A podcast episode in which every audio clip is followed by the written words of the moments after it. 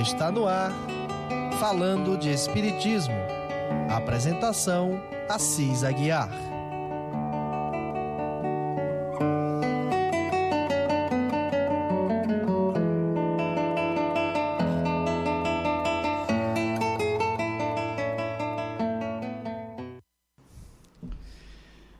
Amigos, irmãos ouvintes da Rádio Ismael.net, este é o nosso programa falando de Espiritismo, que vai ao ar sempre às sexta-feira nesse horário, direto do Centro Espírita Caridade e Fé, da cidade de Parnaíba, no estado do Piauí.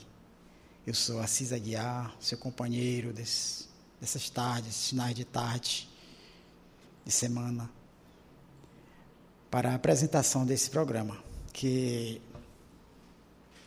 vai ao ar nesse horário sempre e que com certeza em outras localidades do, onde está sendo ouvido, vai transmitido, que a rádio tem um alcance, pode não ser o mesmo que aqui estamos, mas não deixe de ser para todos nós que estamos com essa tarefa de servirmos ao Mestre Jesus trazendo sempre as explicações que precisamos para uma melhor compreensão da doutrina espírita, aqui estamos. Nosso amigo Felipe, é o comandante aqui da, do negócio aqui, e é só com ele que funciona. Né? E nós estamos trabalhando a obra O que é o Espiritismo, né? como já vem alguns programas, estamos fazendo né? E nós vamos dar continuidade ao terceiro diálogo que Kardec teve. Bem sabemos que foram três. Né? Dois já fizemos, que foi com o crítico, o séptico e agora está sendo com um padre.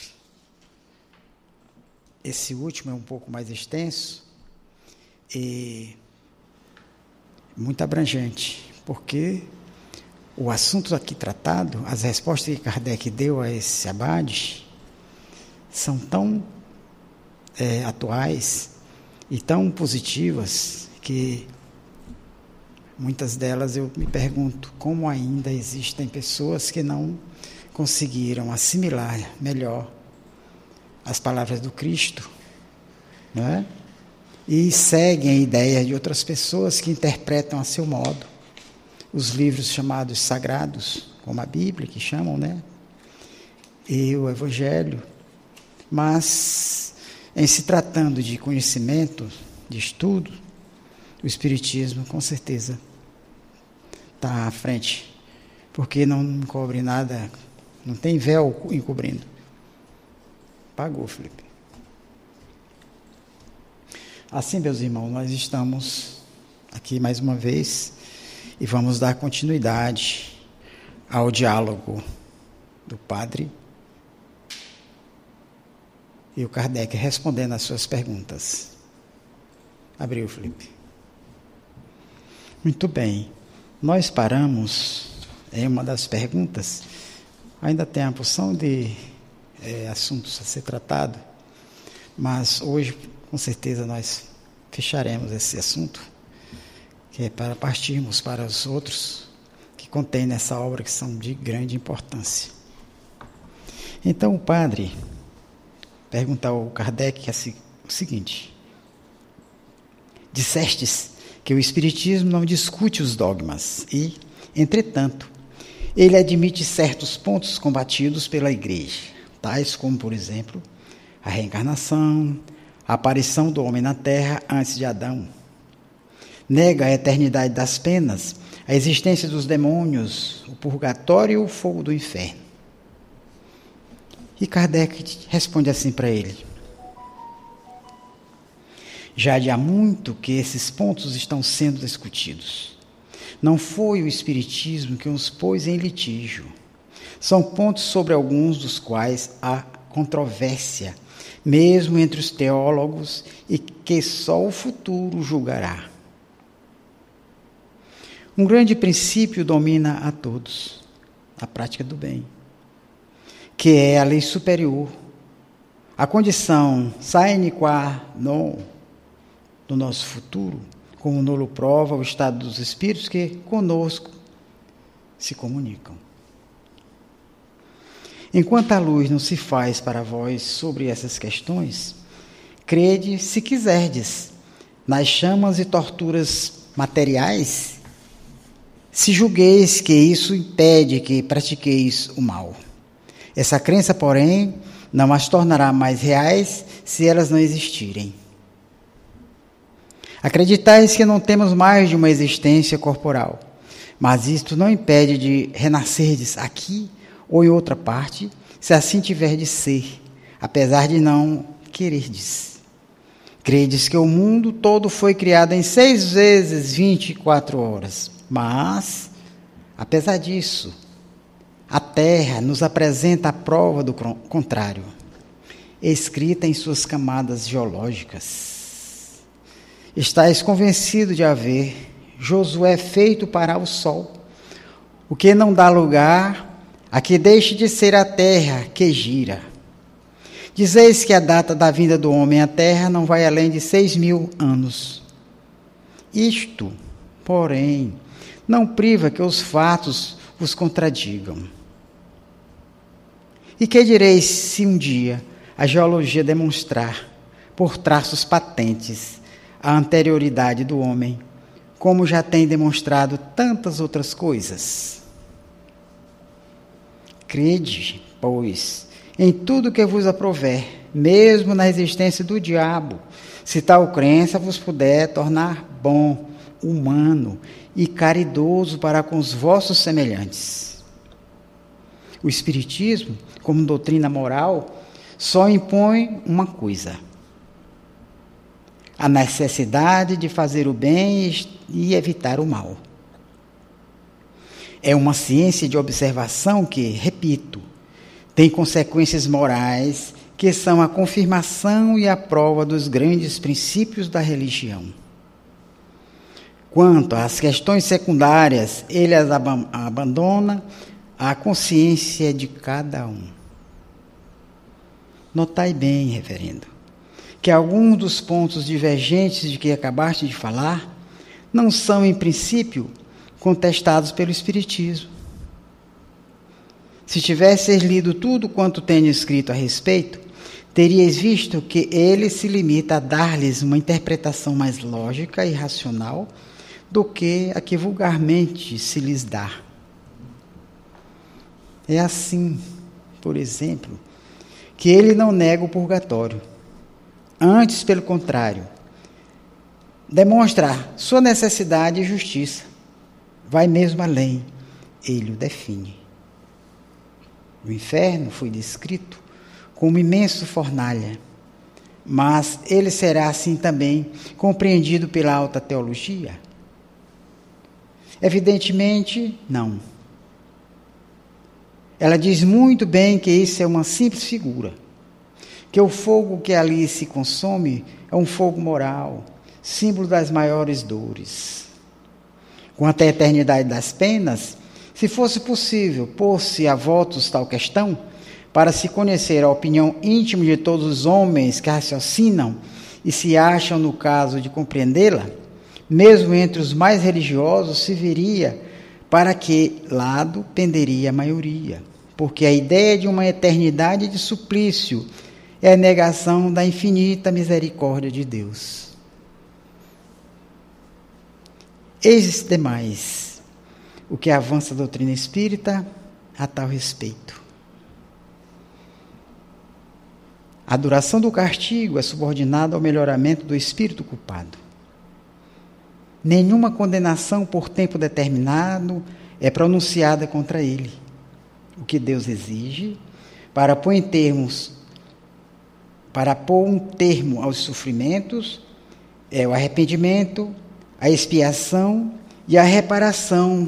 Em uma palavra, um melhoramento sério e efetivo, uma volta sincera ao bem. O espírito é assim o árbitro de sua própria sorte. Sua pertinácia no mal prolonga-lhe os sofrimentos. Seus esforços para o bem, para fazer o bem, prolonga-lhe os sofrimentos, seus esforços para fazer o bem, como já disse, os minoram ou abreviam. Sendo a duração da pena subordinada ao arrependimento, o espírito culpado, que não se arrependesse e nunca se melhorasse, sofreria sempre, e para ele não a pena seria, para ele então a pena seria eterna. Essa eternidade de penas deve ser entendida no sentido relativo e não no absoluto. Uma condição inerente à inferioridade do espírito é não ver o termo da sua situação e crer que há de sofrer sempre, o que é para ele um castigo. Desde que, porém, sua alma se abra ao arrependimento, Deus lhe faz entrever um raio de esperança. Essa doutrina é, por certo, mas conforme a justiça de Deus, que pune, enquanto o culpado persiste no mal, e concede-lhe graça desde que ele volte a um bom caminho. Quem imaginou essa teoria? Seríamos nós? Não.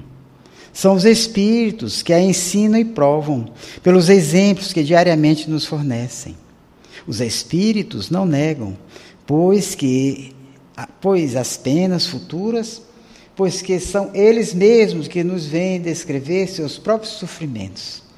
E este quadro nos toca mais do que o das chamas perpétuas, porque tudo nele é perfeitamente lógico.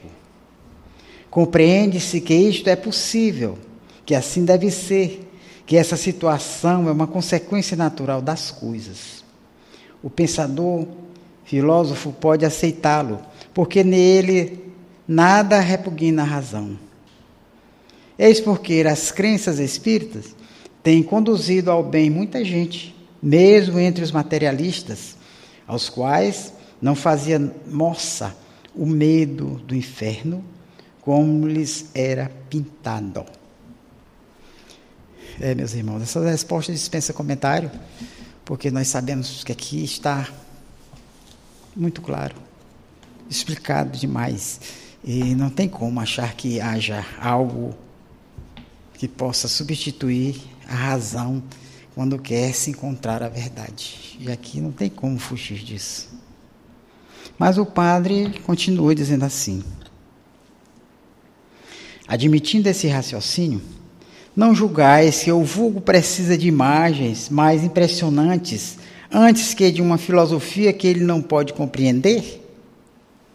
E o Kardec responde: é isso um erro que tem lançado mais de um homem no materialismo, ou pelo menos afastado mais de um homem da religião. Chega um momento em que essas imagens não impressionam mais, e então aqueles que não aprofundam as coisas, não aceitando uma parte, rejeitam o todo, porque, dizem eles, se me ensinaram como verdade incontestável um ponto que é falso, se me deram uma imagem, uma figura pela realidade, quem me afiança que o resto seja verdadeiro? Se, pelo contrário, a razão, crescendo, nada tem a repetir, repelir, a fé se fortifica. A religião ganhará sempre em seguir o progresso das ideias. Se alguma vez ela corre perigo, é quando os homens querem avançar e ela deseja ficar estacionária. Comete um erro de época quem espera conduzir os homens de hoje pelo medo do domínio e das torturas eternas. Obrigado, meu amigo Felipe. Eu gostaria muito que você aparecesse aqui na tela, que é para o pessoal saber que você existe. É só Felipe, Felipe aqui, Felipe lá. Não é possível, rapaz. Isso é importante, Felipe. Pois é. Aí o padre diz assim, teimoso. A igreja, com efeito, reconhece hoje que o inferno material é uma figura. Mas isso não exclui a existência dos demônios. Sem eles, como explicar a influência do mal que não pode vir de Deus? Meu Pai eterno. E Allan Kardec só faz dizer assim para ele: o Espiritismo não admite os demônios no sentido vulgar da palavra. Porém, sim, os maus espíritos que não valem mais do que, o que, do que aqueles e que fazem igualmente o mal, suscitando maus pensamentos. Somente ele diz não serem eles seres à parte, criados para o mal, perpetuamente voltados a isto espécie de pares de criação e algozes do gênero humano. São seres atrasados, ainda imperfeitos, mas aos quais Deus reservará o futuro. Isso concorda o Espiritismo com a Igreja Católica grega, que admite a conversão de Satã, alusão ao melhoramento dos maus espíritos. Nós vamos ir mais adiante, isso aqui bem explicadinho. Notai também que a palavra demônio não implica a ideia de mau espírito, que ele é dada pela acepção moderna. Porque a palavra daimon, grega, significa gênio, inteligência. Seja como for hoje, ela exprime um espírito mau. Ora, admitir a comunicação dos maus espíritos reconhecer, em princípio, a realidade das manifestações a questão está em saber se são eles os únicos que se comunicam, como afirma a igreja, para motivar a proibição feita por ela de se comunicar com os espíritos. Aqui nós invocamos o raciocínio e os fatos. Se os espíritos, quaisquer que eles sejam, se comunicam, não pode ser senão com a permissão de Deus. É possível que ele só o tivesse permitido aos maus? Só o cão se comunica, né? Às vezes eu fico impressionado, às vezes brincando a gente solta cada uma. E eu lembro que estava conversando com os amigos e falando esse assunto assim, mais ou menos assim. Aí eu disse assim, vem cá. Morreu, né? Não pode se comunicar porque é o demônio. Quer dizer, teu pai virou demônio, teu filho, teus parentes, os amigos. Ah, Homem, nenhum é santo. Se ele quiser falar com você, se comunicar com você, não pode porque. Está bem aqui o Kardec dizendo, né? Só os maus aqui podem. Mas nós vamos ver mais adiante que isso aqui vai ficar mais claro. É muito importante, meus irmãos, sabermos de tudo isso. Não é crítica, não é nada disso. É simplesmente uma luz que se acende em cima de um quarto escuro, cheio de pessoas procurando um rumo, sem saber para onde ir. De repente aquela luz chega, clareia, todo mundo se enxerga, se posiciona, se situa. É assim que o Espiritismo, é assim que eu vejo o Espiritismo. Porque, meus irmãos, não tem como não saber que é assim. Não é?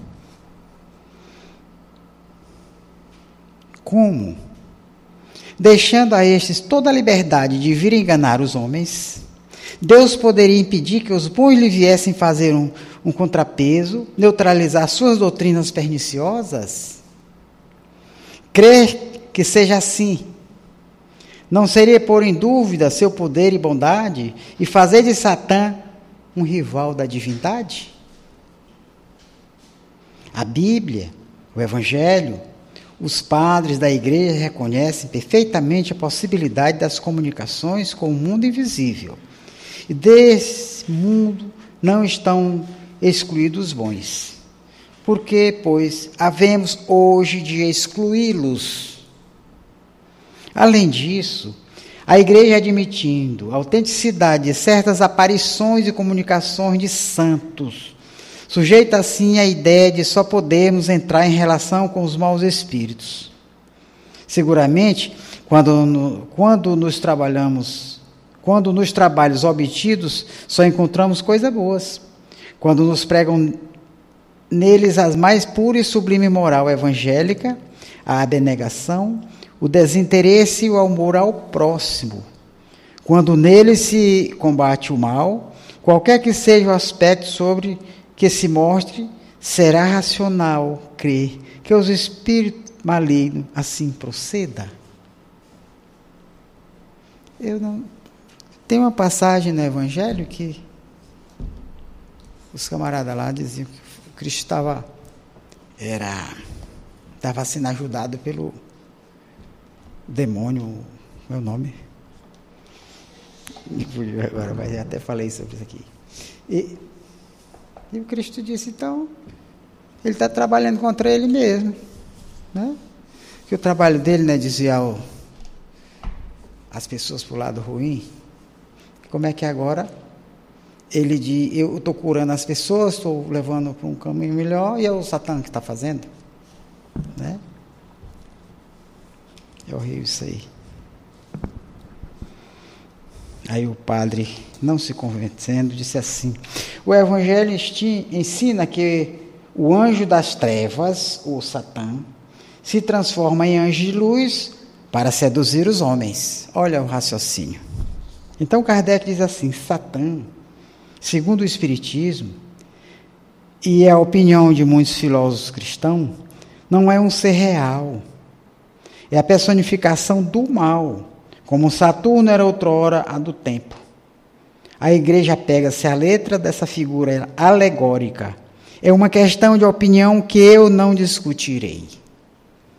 É, está teimando, teimando, teimando. E o Cristo disse: não vá perder seu tempo jogando suas pérolas aos porcos, não, nome de Deus. Não vá, não. Admitamos por um instante que Satã seja um ser real. A igreja, a força de exagerar seu poder, tendo em vista intimidar, chega a um resultado totalmente contrário, isto é, a destruição, não somente do medo, mas também da crença em tal personagem, sendo o provérbio: quem muito quer provar, nada prova. Ela o representa como eminentemente fino, sagaz e ardiloso, mas, na questão do espiritismo, falo desempenhar o papel de louco ou de tolo. Uma vez que seu fim é alimentar de vítimas o inferno e arrebatar a alma do poder de Deus, compreende-se que se dirige àqueles que estão no bem para induzi-los ao mal.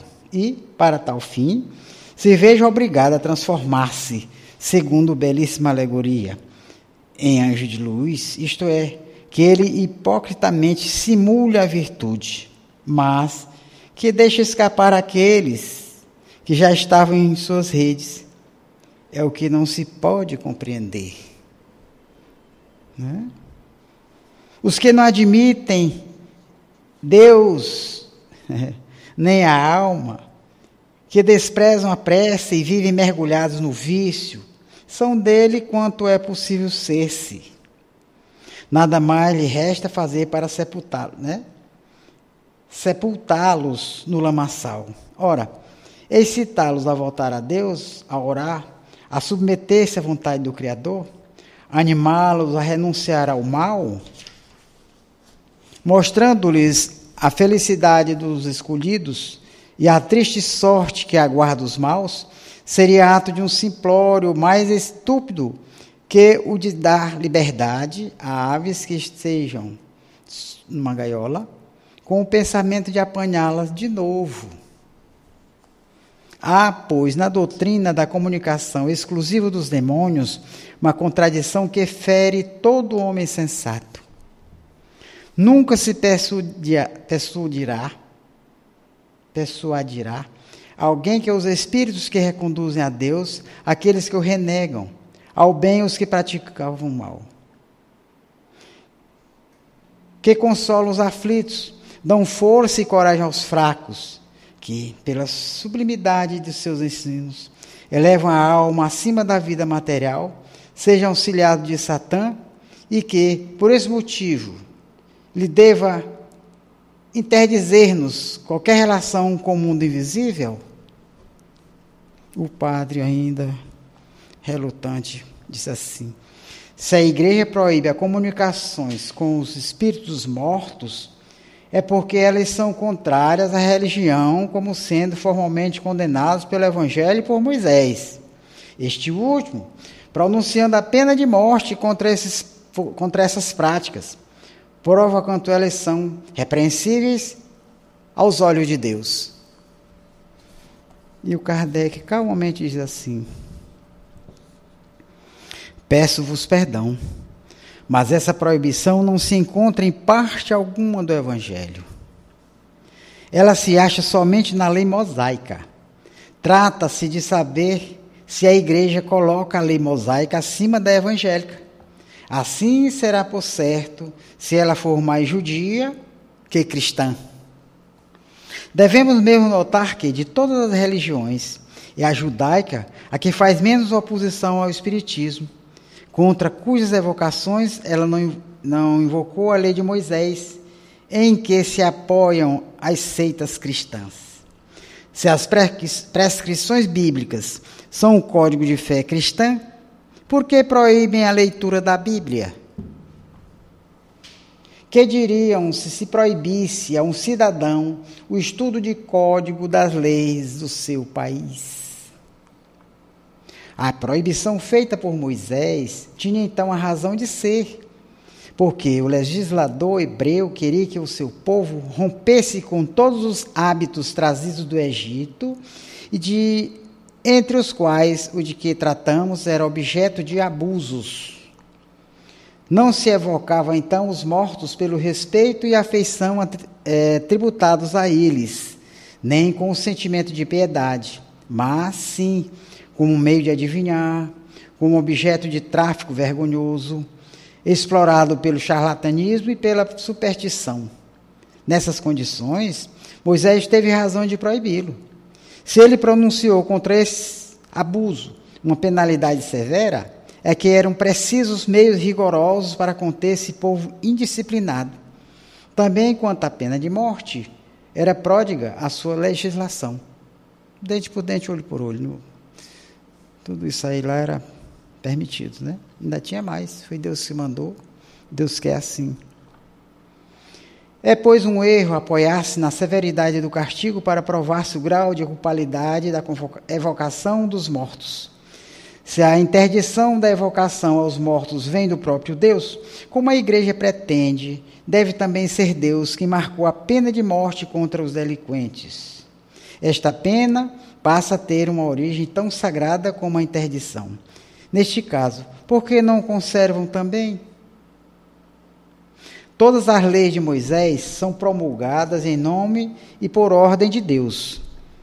Se creem que Deus seja o autor delas, por que não as observam ainda? Se a lei de Moisés é para a igreja um artigo de fé sobre um ponto, por que deixa de ser sobre os outros todos?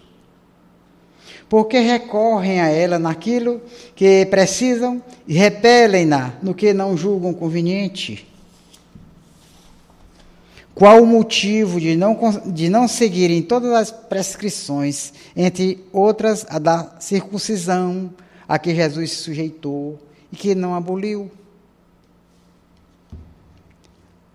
Havia na lei mosaica duas partes. Primeiro, a lei de Deus, resumida nas tábuas do Sinai.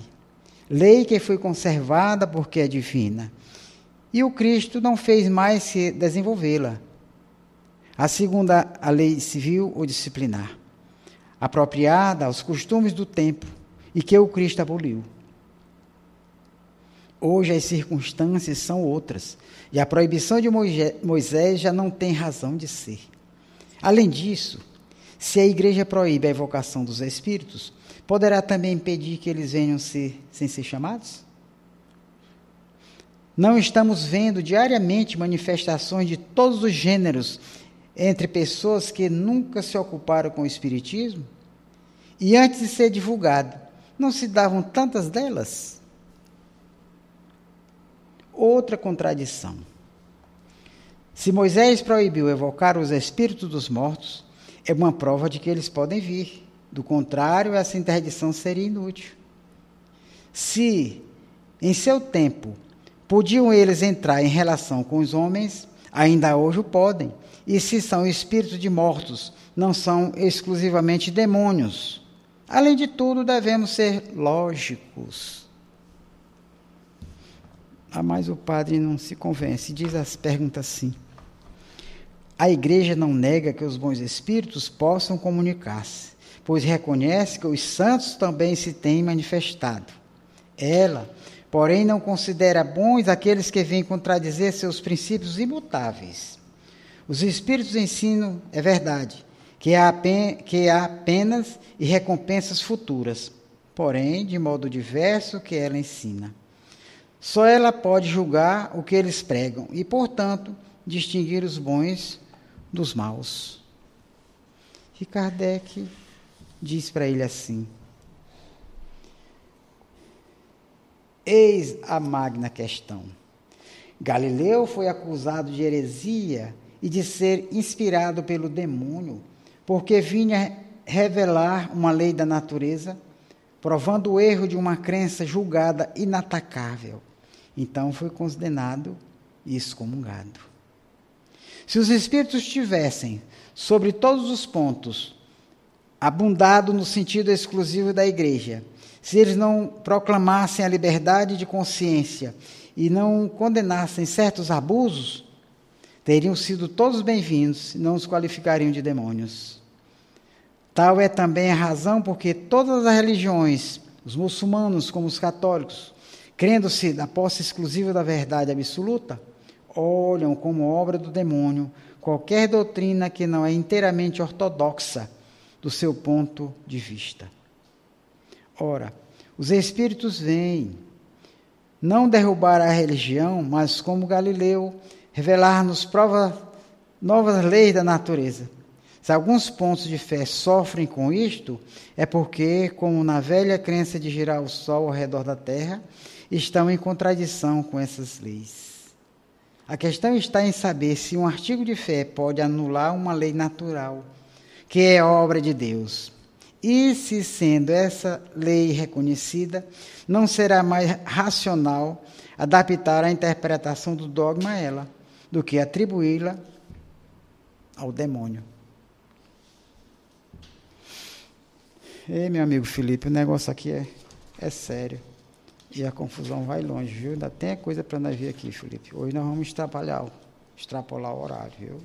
Eu pedi, comprar aí mais. Tomar um golinho da água. Ah, meu irmão, o negócio é muito sério.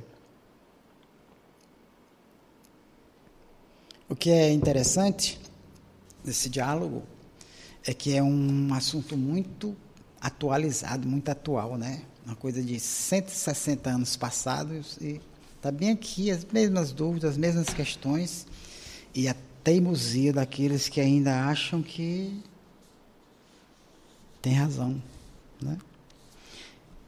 Então ele, o padre diz assim: deixemos a questão dos demônios. Bem sei que ela é diversamente interpretada pelos teólogos.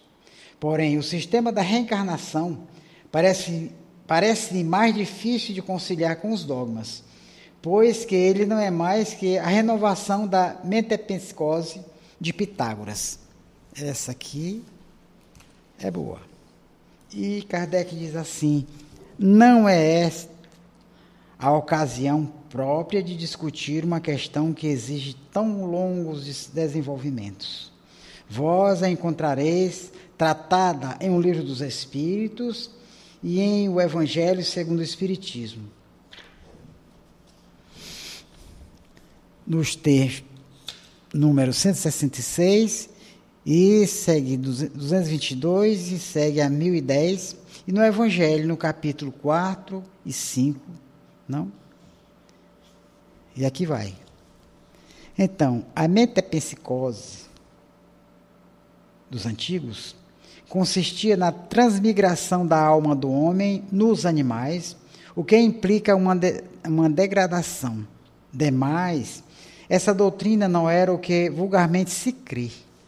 A transmigração pelos corpos dos animais não era considerada como condição inerente à natureza da alma humana, mas como punição temporária. É assim que se admitia que as almas dos assassinos iam habitar os corpos dos animais ferozes, para eles receberem castigos. As dos impudicos, os porcos e javalis as dos inconstantes e estovados, os das aves. As dos preguiçosos e ignorantes, os dos animais aquáticos. Depois de alguns milhares de anos, mais ou menos, conforme a pulpalidade, a alma saindo dessa espécie de prisão voltava à humanidade. A ela, como se vê, aliava-se à encarnação humana E a prova é que a punição dos homens, dos homens tímidos consistia em passar a corpo de mulheres expostas ao desprezo e às injúrias. Eita! As mulheres sempre no, no, naquela época, não entendo.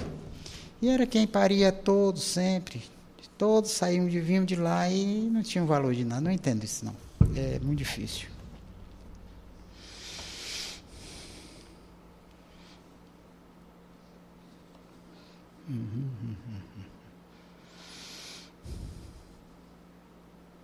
É, era uma espécie de espantalho para os as simples antes que um artigo de fé para os filósofos. Assim como diz, fizemos as crianças, se fordes, assim como dizemos às crianças, se fordes más, o lobo vos comerá. Os antigos diziam aos criminosos: Vós vos tornareis em lobos. E hoje se diz: o diabo vos agarrará e levará para o inferno. E para sair de lá e dar trabalho, Felipe. Não tem advogado que queira ir lá identificar também, né? A pluralidade das existências, segundo o Espiritismo, difere essencialmente da metempsicose, em não admitir aquela a encarnação da alma humana nos corpos de animais, mesmo como castigo. Os Espíritos ensinam que a alma não retrograda, mas progride sempre. Suas diferentes existências corpóreas se cumprem na humanidade, sendo cada um um passo que a alma dá na senda do progresso intelectual e moral, o que é coisa muito diversa da metempsicose. Não podendo adquirir um desenvolvimento completo em uma só existência, muitas vezes abreviada por causas acidentais. Deus lhe permite continuar em novas encarnações o que ela não pôde acabar em outra, ou recomeçar o que fez errado. A expiação da vida corporal consiste nas tribulações que nela sofremos. Quanto à questão de saber se a pluralidade das existências da alma é ou não contrária a certos dogmas da Igreja, limito-me a dizer o seguinte: ou a reencarnação existe ou não. Se existe, é uma lei da natureza. Para provar que ela não existe, seria necessário demonstrar que vai de encontro não aos dogmas, mas a essas leis, mas a essas leis, né? e que há outra mais clara e logicamente melhor que ela, explicando as questões que só pela que só ela pode resolver. Além disso, é fácil demonstrar que certos dogmas encontram nela sanção racional, hoje aceitos por aqueles que os repeliam outrora por falta de compreensão. Não se trata, pois, de destruir, mas de interpretar é o que pela força das coisas será feito mais tarde. Aqueles que não que, queiram aceitar a interpretação ficam perfeitamente livres, como ainda hoje o são, de crer que é o Sol que gira ao redor da Terra. A ideia da pluralidade das existências se vulgariza por, com pasmosa rapidez, em razão de sua extrema lógica e conformidade com a justiça de Deus. Quando ela for reconhecida como verdade natural e aceita por todos, que fará a igreja? Vai continuar negando? mesmo com tantas provas, tantas. Né? Felipe, vamos dar uma olhadinha nos nossos irmãos que estão participando, interagindo. Né? Enildes Sodré Gomes, boa noite. Thaisa Veras, boa noite. Tânia Maria Caldas, boa noite. É aquela do sobrenome, né, Felipe? É... Maria Adélia Ramos. Boa noite, muita paz, luz para todos. Dina Nunes. Boa noite. Gilmar Bazin. Boa noite, muita paz e luz. Felipe, tu tá onde, rapaz? Helena Araújo Gomes, boa noite. Que aqui tem Felipe está assistindo, mas não estou te vendo.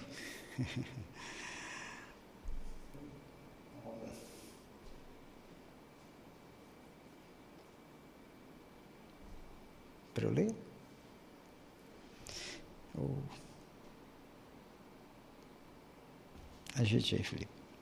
Nós temos aqui é uma mensagem de um irmão nosso, né?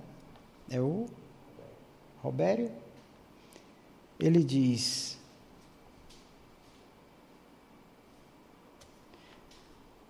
O interessante, seu Assis, é que as pessoas que dizem ser o Espiritismo coisa do demônio entram em choque com o que está escrito em Mateus 12, 25.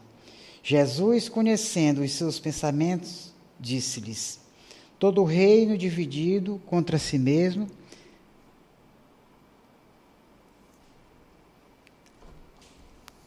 todo reino dividido contra si mesmo será arruinado, e toda a cidade ou casa dividida contra si mesma não subsistirá. Isto é pura contradição, pois, como o Espiritismo pode ser considerado coisa do demônio, se através dele só se pregam o amor, o perdão, a misericórdia, a renúncia ao mal, a paz e reforma íntima. Então, Dessa forma, esse reino do mal não subsistiria. Portanto, o Espiritismo não compactua com o mal. Seu Assis, suas considerações estão sendo excelentes, pois estão conforme a lógica e a razão. Não se pode negar o óbvio, como o Senhor mesmo deixa entender. É uma contradição da Igreja Católica. Ela defender a ideia de que não existe a comunicação dos espíritos, já que nela são situados tanto os santos como os quais se pode comunicar. Muito bem, meu irmão Robério, você fala com razão, pois sei que você estudou muita teologia, esteve lá por dentro, conhece muita coisa ortodoxa, né? Eu não sei bem me pronunciar quanto a isso, mas você é um homem preparado, é formado, é um professor de universidade, e o mais importante é o reconhecimento do que você tem hoje nas mãos, né? Com certeza você hoje está bem mais consciente, bem mais é, é, certo daquilo que você não encontrou, por onde andou, né? E isso é muito bom porque você reforça aqui esse estudo, esse programa que fazemos, trazendo aos nossos irmãos tudo o que está sendo dito aqui pouquíssima coisa eu acrescento.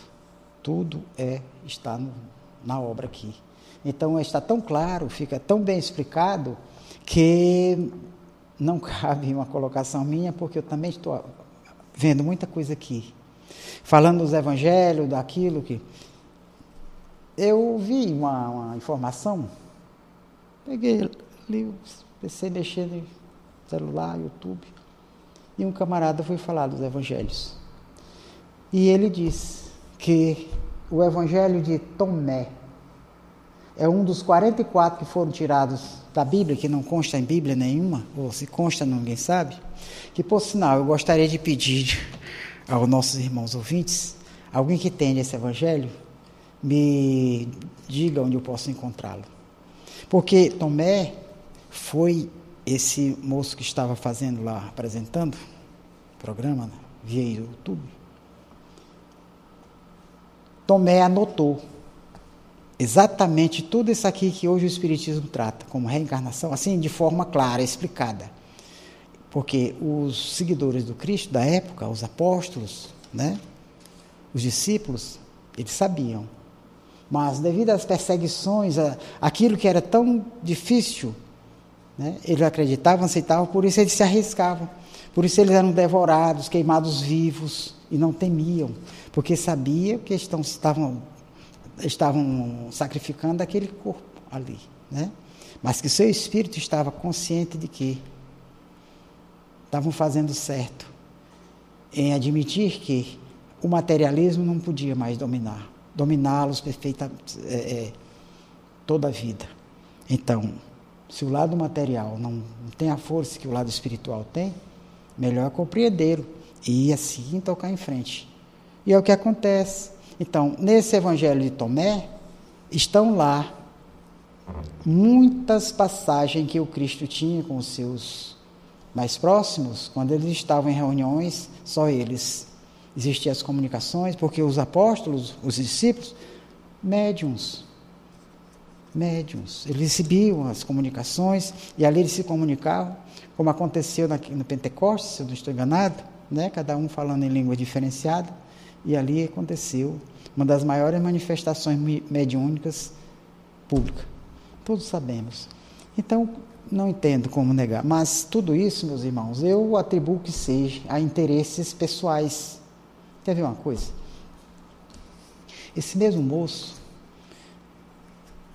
ele falou o seguinte, uma coisa que eu não sabia, fiquei assim, querendo entender. Todos os feitos do Papa, tudo, tudo que ele escreve, tudo que ele redigiu, tudo que ele mudou lá, né, no seu mandato, é anotado, guardado. As sete chaves é criado tipo um almoxarifado só para aqueles, aquela papelada toda e fica intocável durante, sabe quanto tempo, Felipe? De 75 a 100 anos. Aí eu te pergunto, o que esse moço fez hoje? Vai nascer gente e morrer, ele não sabe nem se ele existiu. Ainda mais saber o que, que ele fez e deixou escrito. Agora, qual a finalidade, então? Não entendi. Olha, são, é assim, a dúvida fica. E eu acho que a falta de informação dessas coisas, desses pormenores, é que fazem as, as pessoas ficarem é, procurando, buscando. Tem que procurar, tem que saber. Do jeito que as coisas estão fáceis de, de a gente encontrar nas redes né, de comunicação, YouTube, internet e outras coisas, que você sabe bem o que é, não, não tem mistério nenhum. É aberto para todos. Então não adianta mais é, é, esconder tudo isso, porque as pessoas vão, vão, vão buscar. Não vão os mais humildes por falta de condição. Mas a sua curiosidade vai buscar na internet, vai buscar na, aonde quer que seja e acaba se sabendo. Então não adianta, hoje não adianta mais esconder 70 e tantos anos para depois dizer, ora, de que vai valer? Daqui a 75 anos o seu celular é o quê, Felipe? Vale o quê 75 anos? Qual será o nosso meio de comunicação daqui a 75 anos? Se dentro de 30 já está, vai ser só olhei no Felipe, já sei que ele está pensando de mim. Transmissão de pensamento. Não só nós terráqueos, como os nossos irmãos lá. Vez por outra ainda tem assim um empurrãozinho que dá certinho, né? Você já passou por isso, já, Felipe? Você é um menino evoluído. Pois é, meus irmãos. Então, nosso irmão Robério, ele fala com propriedade, porque, tendo sido uma, uma pessoa lá estudiosa do catolicismo, ele entende muita coisa. E se ele faz assim, me faz lembrar de Santo Agostinho, né? Santo Agostinho também, sem citar Lutero, Lutero foi o pior de todos, que botou mesmo para ir para mas vamos continuar o nosso assunto. Nós ainda temos algum minutinho, Felipe? Você me concede aí uns cinco minutos mais? Para que fechemos esse, esse diálogo com o padre, porque é muito importante. Eu até estranhei aqui, não sei se meus irmãos que estão interagindo não quiserem interagir mais, que quando entrou para o negócio do, do, do padre, aí a coisa pegou. Tem uma amiga nossa, a Rejane, que ela diz assim, que Assis, o senhor usou uma expressão aí que eu, me chamou a atenção. Eu disse, qual é, minha filha? E o senhor disse que aqui no centro tem muito espiritólico. Eu não entendi, e por isso que eu lhe perguntei. Pois é, minha filha, espírito católico. Católico espírito. Por isso espírito espiritólico. Então, se vai à igreja, se confessa com o padre, e na quinta-feira, no dia de sessão de doação fluídica, vem para o passe. Ouve a palestra ali, fica impaciente para entrar, receber o passe e tirar para fora. Aí quinta-feira está lá de volta. E durante a semana está lá. Não se definiu, não sabe o que quer. Está igual o homem da árvore, botava a pedrinha lá e quando foram ver só tinha, só tinha uma pedra lá. Né? E assim não vale, meus irmãos. Você se defina, você observe que as coisas materiais elas ficam. Por mais que você queira, como dizia minha mãe, tapar o sol com a peneira, você não consegue. Quero dizer, por mais que você queira, se confessa, toma o passe, mas continua com seus vícios, com suas manias, com suas. Né? Achando que o que você está pensando é impenetrável, que você. Não, não é. Nós temos os nossos né, momentos que precisamos raciocinar melhor. Vou adiantar mais um pouquinho aqui o nosso assunto. Então, o, o, o, eu vou ler novamente aqui o que o padre argumentou a Kardec, quando ele diz assim: Permiti-me então dizer-vos que, desde que os Espíritos só ensinam os princípios de moral encontrados no Evangelho, não vejo qual possa ser a utilidade do Espiritismo, visto como antes que este viesse e hoje, sem ser por ele, podíamos e podemos alcançar a salvação. Não será o mesmo se os Espíritos viessem ensinar algumas grandes verdades novas, alguns desses princípios que mudam a face do mundo, como fez o Cristo. Ao menos o Cristo era só, sua doutrina era única, ao passo que os Espíritos se contam por milhares, se contradizem, um dizendo que é branco, ou que outros afirmam ser negro, do que resulta que já desde o começo, seus partidários formam muitas seitas. Não seria melhor deixarmos os espíritos tranquilos e contentarmos-nos com o que já temos? O Kardec sabiamente diz assim para ele: Errais, meu amigo, em não sair do vosso ponto de vista e em considerar sempre a igreja como o único critério dos conhecimentos humanos. Se o Cristo disse a verdade, o Espiritismo não podia dizer outra coisa. E em vez de por isso apedrejá-lo, deve-se acolhê-lo como um poderoso auxiliar que vem confirmar por todas as vozes do além-túmulo as verdades fundamentais da religião, combatidas pela incredulidade. Se o materialismo o combata, explica-se facilmente, mas que a igreja se ligue ao materialismo contra ele é um fato menos concebível.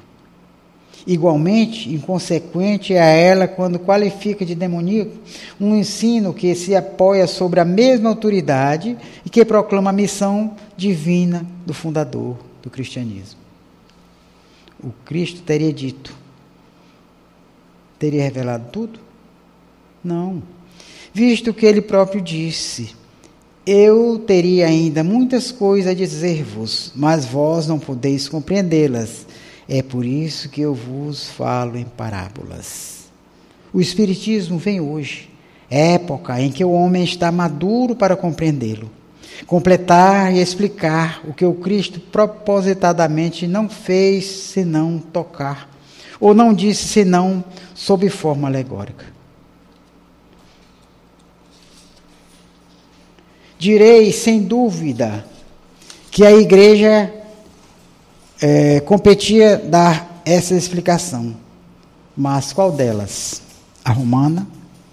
A grega ou a protestante? Como não estão elas de acordo, cada uma explicaria a seu modo e reivindicaria o privilégio de dar essa explicação. Qual delas conseguiria rebanhar todos os dissidentes?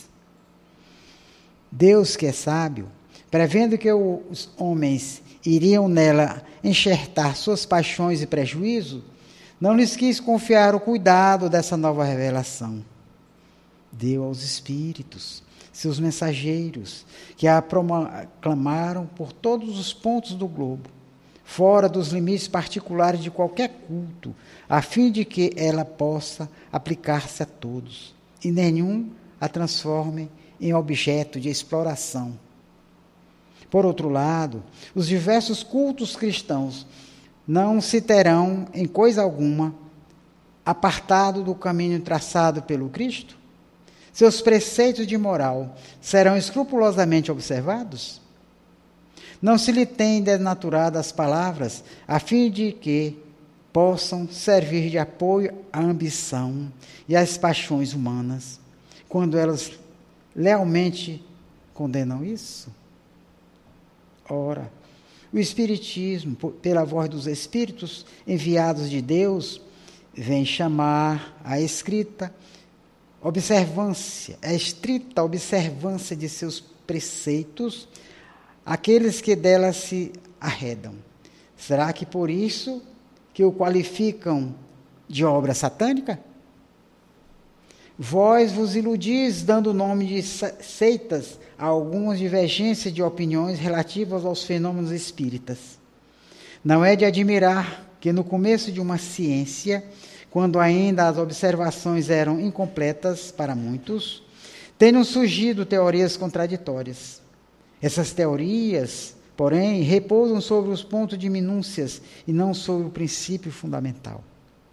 Podem constituir escalas que expliquem, escolas que expliquem certos fatos a seu modo, porém não são seitas como não são os diferentes sistemas que dividem os sábios nas ciências exatas, em medicina, em física, etc. Riscai, pois, a palavra seita, que é imprópria ao nosso caso.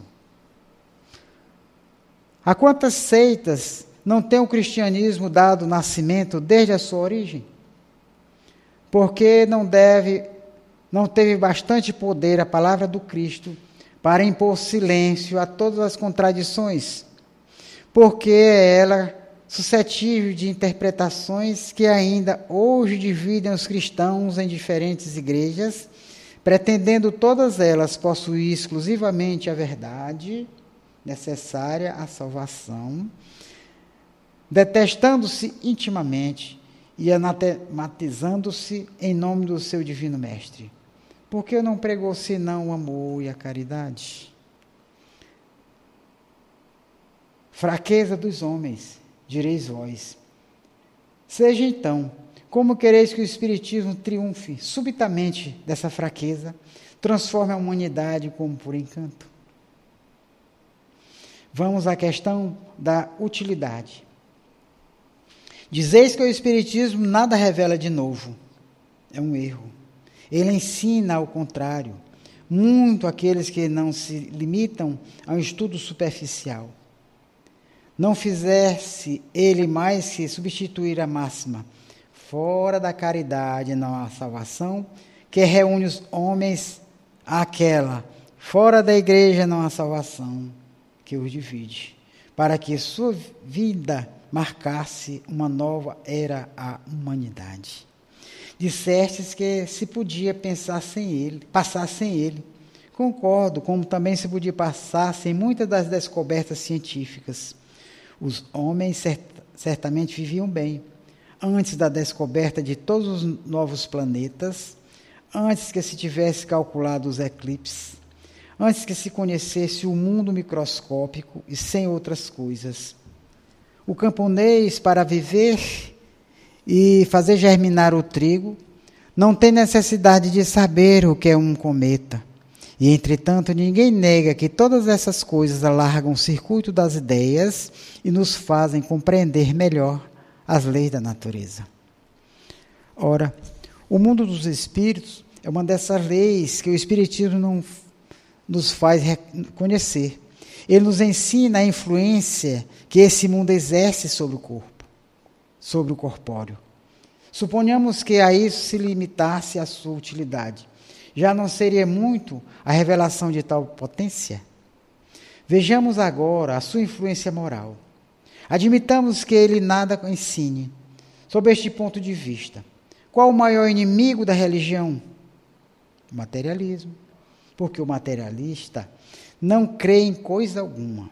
Ora, o Espiritismo é a negação do materialismo, que já não tem razão de ser. Nem é mais pelo raciocínio, pela fé cega que se diz ao materialista que nem tudo se acaba com o corpo.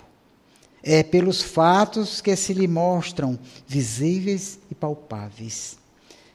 Não seria isso um pequeno serviço prestado à humanidade e à religião? Porém, não é ainda tudo.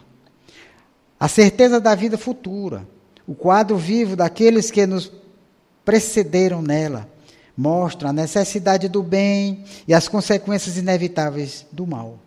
Eis porque, sem ser uma religião, o Espiritismo se prende essencialmente às ideias religiosas, desenvolvendo-as naqueles que não as possuem, fortificando, fortifica-as nos que as têm incertas. A religião encontra, pois, um apoio nele, não para as pessoas de vistas estreitas, que a vê integralmente na doutrina do fogo eterno, na letra mais do que no espírito, mas para aqueles que a veem segundo a grandeza e a majestade de Deus. Em uma palavra, o Espiritismo engrandece e eleva as ideias, combate os abusos engendrados pelo egoísmo, a cobiça, a ambição. Mas quem terá a coragem de defendê-los e se declararem seus campeões? Se ele não é indispensável à salvação, facilita, firmando-nos no caminho do bem. Além disso, que homem sensato ousará avançar que a falta de ortodoxia é mais repreensível aos olhos de Deus que o ateísmo ou o materialismo? Olha aí, rapaz. Apresento claramente as questões seguintes a quantos combatem o Espiritismo sob o ponto de vista de suas consequências religiosas. Primeiro, quem terá melhor opinião na vida futura? Aquele que não crê em coisa alguma ou aquele que, crente das verdades gerais, não admite certas partes do dogma. Segundo, o protestante e o cismático serão confundidos na mesma reprovação que o ateu e o materialista? Terceiro, o que não é ortodoxo, no rigor da palavra, mas faz o bem que pode, que é bom e indulgente para com o próximo, leal em suas relações sociais, deve contar menos com a salvação do que aquele que crê em tudo, mas é duro, egoísta e baldo de caridade? Qual terá mais valor aos olhos de Deus? A prática das virtudes cristãs, sem a dos deveres da ortodoxia, ou a desses últimos, sem a da moral? Respondi, senhor Abade, as questões e objeções que me dirigistes. Mas, como vou-lhe disse no começo, sem intenção alguma preconcebida de conduzir-vos às nossas ideias e de mudar as vossas convicções, limitando-me tão somente a fazer-vos encarar o Espiritismo sob o seu verdadeiro aspecto. Se não tivesseis vindo, eu não vos teria ido procurar. Não quer isto dizer que desprezássemos a vossa adesão aos nossos princípios caso ela se verificasse. Longe disso. Julgamos-nos sempre felizes pelas aquisições que fizemos, as quais têm para nós tanto maior valor quanto mais livres e voluntárias são. Não só não temos o direito de exercer constrangimento sobre quem quer que seja, como também sentiríamos escrúpulos em ir perturbar a consciência dos que, tendo crença que os satisfazem, não venham espontaneamente ao nosso encontro. Dissemos que o melhor meio de se esclarecerem sobre o Espiritismo é estudarem previamente a teoria. Os fatos virão depois, naturalmente, e serão facilmente compreendidos, qualquer que seja a ordem que as circunstâncias os façam vir. As nossas publicações são feitas no intuito de favorecer esse estudo. Eis aqui a ordem que aconselhamos. Essa ordem que ele vai passar aqui, meus irmãos, é, é interessante, o nosso irmão Fábio Carvalho, na, no seu live de terça-feira, ele citou essa sequência aqui, essa obra, como realmente, ele como um homem muito estudioso, né? sabe muito de espiritismo, além das suas qualidades profissionais, que ele tem, um senhor formado, é um juiz de direito, é, e uma pessoa de um espírito formidável, amigo, é, não se priva de explicar, de, de pesquisar, de estudar, e sempre que pode está aqui conosco, já esteve várias vezes aqui no Centro Espírita Caridade e Fé. E na terça-feira ele citou como é, as pessoas que queiram realmente ingressar no Espiritismo, que conhecer pelo menos, pelo, não digo ingressar, pelo menos conhecer, tirarem dúvidas, comece por essa obra. E ele, Kardec, diz: é, as nossas publicações são feitas no intuito de favorecer esse estudo. Eis aqui a ordem que aconselhemos. A primeira leitura a fazer-se é a deste resumo, que apresenta o conjunto e os pontos mais salientes da ciência. Com isso, pois já se pode fazer dela uma ideia e ficar-se convencido de que, no fundo, existe algo de sério. Nesta rápida exposição, esforçamo-nos por indicar os pontos sobre que, particularmente, se deve fixar a atenção do observador. A ignorância dos princípios fundamentais é a causa das falsas apreciações da maioria daqueles que querem julgar o que não compreendem ou que se baseiam em ideias preconcebidas. Se desta leitura nascer o desejo de continuar, deve-se ler o Livro dos Espíritos, onde os princípios da doutrina estão completamente desenvolvidos. Depois o Livro dos Médiuns, para a parte experimental, destinada a servir de guia aos que desejarem operar por si mesmo, como aos que quiserem bem compreender os fenômenos. Vem depois as diversas obras sobre onde estão desenvolvidas as, as explicações e consequências da doutrina, como o Evangelho segundo o Espiritismo, o céu e o inferno segundo o Espiritismo, etc. Pois bem, meus irmãos, eu estou feliz em saber que nossos irmãos participaram, ouviram. E eu extrapolei um pouco o nosso horário. O Felipe faz hora que já abriu a porta, e mandou eu sair, eu não consigo. Eu, é que eu estava, nós estávamos precisando fechar esse assunto, porque o próximo que virá, nós vamos continuar ainda nessa obra, agora já não com, é, são explicações sobre ainda o Espiritismo, e que Kardec vai nos dar, né? Vamos ver aqui mais alguns irmãos para encerrarmos a nossa apresentação de hoje, né? Helena Araújo Gomes, boa noite. Maria Francisca Oliveira, de Oliveira. Boa noite, Paz Luiz. Maria de Fátima Cardoso Santos, Dona Fátima. Boa noite para todos. Angélica Santana, muita paz e muita luz para todos. É, são os agradecimentos ao nosso Pai amantíssimo por ter nos permitido aqui mais esse momento, esse assunto muito interessante que serve de luz para todos nós. E o mais importante é que é, consigamos essa obra, o que é o Espiritismo. E agradecer aos nossos irmãos que interagiram, aos que não interagiram, mas que estão ouvindo. Eu sei que o nosso irmão Samuel está com a língua coçando para escrever alguma coisa, mas o horário já foi, meu irmão, mande não. Deixa o próximo. Um abraço a todos, uma boa noite a todos, que o Cristo nos ilumine sempre Quero aproveitar, Felipe, já que eu extrapolei um segundo mais, é falar sobre, é, para uma boa noite para nossos irmãos de Piripiri, de Pedro II. As casas espíritas de lá estão interligadas. Samuel, vez por outra, faz alguns programas, lives para eles. Isso é muito gratificante para todos nós. É o que nos une, é isso. A fé, a paz, a confiança. E uma boa noite a todos. Muito obrigado pela oportunidade. Nos encontraremos numa próxima oportunidade. Boa noite a todos.